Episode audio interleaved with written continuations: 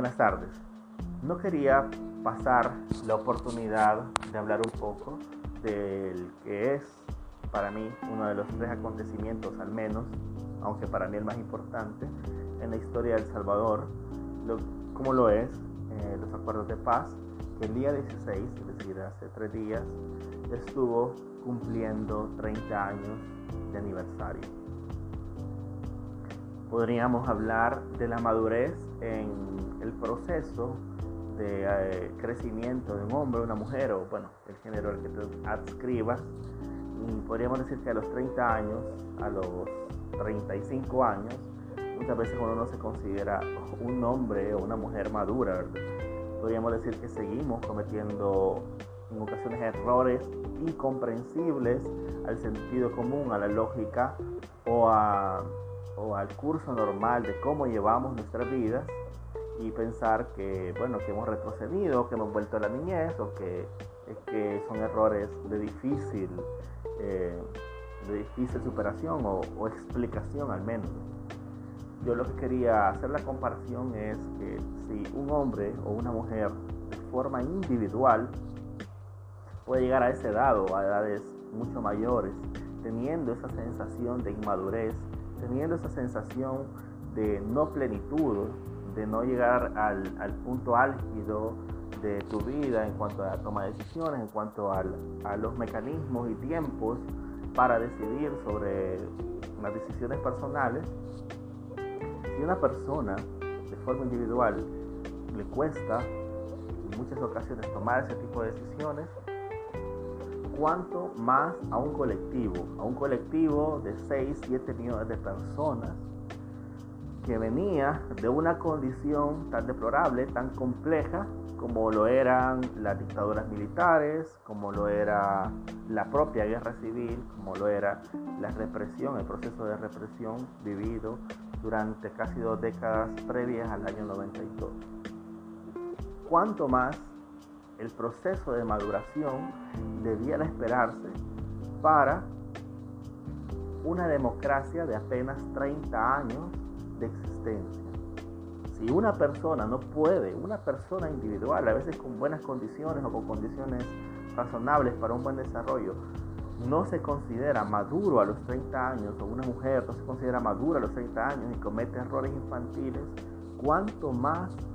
tendríamos que tener tolerancia con una organización social tan grande como un Estado de 6-7 millones de personas? Y esa es básicamente la tesis que sostengo en este podcast, que tiene que ver con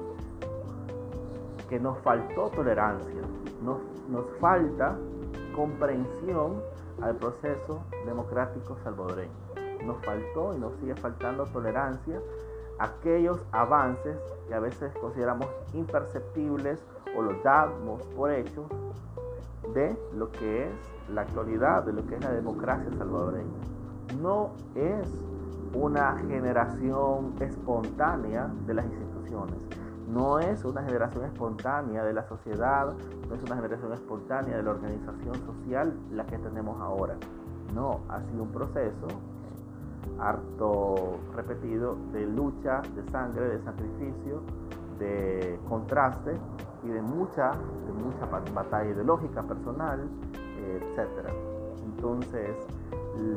creo que nos ha faltado tolerancia para con el proceso de acuerdos de paz. Nos faltó tolerancia, eh, la misma tolerancia que nosotros mismos nos tenemos cuando cometemos esos grandes errores en nuestro proceso de crecimiento. ¿Cuánto más no tendríamos que tener esa tolerancia con instituciones em, en disputa continua? En disputa continua por bandos enfrentados que no han tenido tampoco en su proceso personal, en su proceso político, en su proceso ideológico, la madurez para respetar al adversario, para respetar al contrincante, para verlo como un ciudadano más, para verlo como un, como un adversario, un contrincante, pero no como un enemigo, que es lo que lamentablemente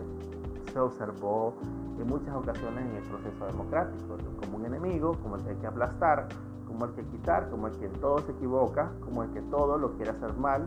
como el que sus ideas, sus políticas son siempre en detrimento, sin verle aquel aspecto, al menos comprender el aspecto positivo, aunque no se comparta. Esta visión de rescate, de tolerancia a la democracia, a las instituciones, no debe confundirse con una, eh, con una postura acrítica de las instituciones, con una postura acrítica o de tolerancia total tampoco con aquellos errores o aquellos vicios eh, de las instituciones o de la misma sociedad. No, simple y sencillamente vaciar el, contenido de esos acuerdos de paz de la democracia en, en figuras, en conceptos, en logros un poco más concretos. No despreciarla del todo, hacer una verdadera crítica, una verdadera criba una verdadera selección de aquellos aspectos que sí han sido importantes e interesantes y han beneficiado a, la nación, al pueblo, a las personas, a la sociedad durante esos 30 años. Esa poca tolerancia, esa actitud sumamente crítica, infantil y hasta berrinchosa, por decirlo de una manera, que se ha tenido con la, democracia salvadoreña de apenas 30 años, ha sido caldo de cultivo para la situación de autoritarismo actual, en la, en la que se ha aprovechado un discurso de que nada sirve, nada existía antes de mí, para poner de cabeza las instituciones y eliminar todas las garantías constitucionales, todas las garantías legales estatales para la ciudadanía, amparados y confiados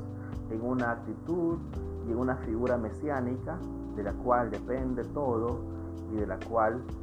tenemos esperanza en todo. Así que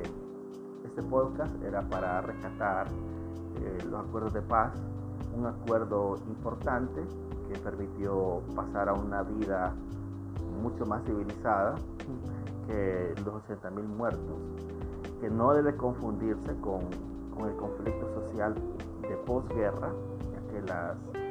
las causas son muy distintas y las motivaciones de las víctimas dejadas en ese conflicto también social son muy diferentes a las del conflicto armado por la guerra civil, así que es una absoluta falta de rigor, una absoluta falta de honestidad o de compromiso con la verdad, confundirlas y minimizarlas o hacerlas una misma una misma guerra, una misma, un mismo conflicto. Así que podemos estudiar, podemos analizar, podemos hacer una crítica separada de ambas, podemos encontrar claramente puntos en común, pero lo cierto es que son, tienen causas y tienen efectos muy distintos para la población. En ese sentido, ser tolerante con los acuerdos de paz, ser tolerantes con instituciones y con figuras de apenas 30 años,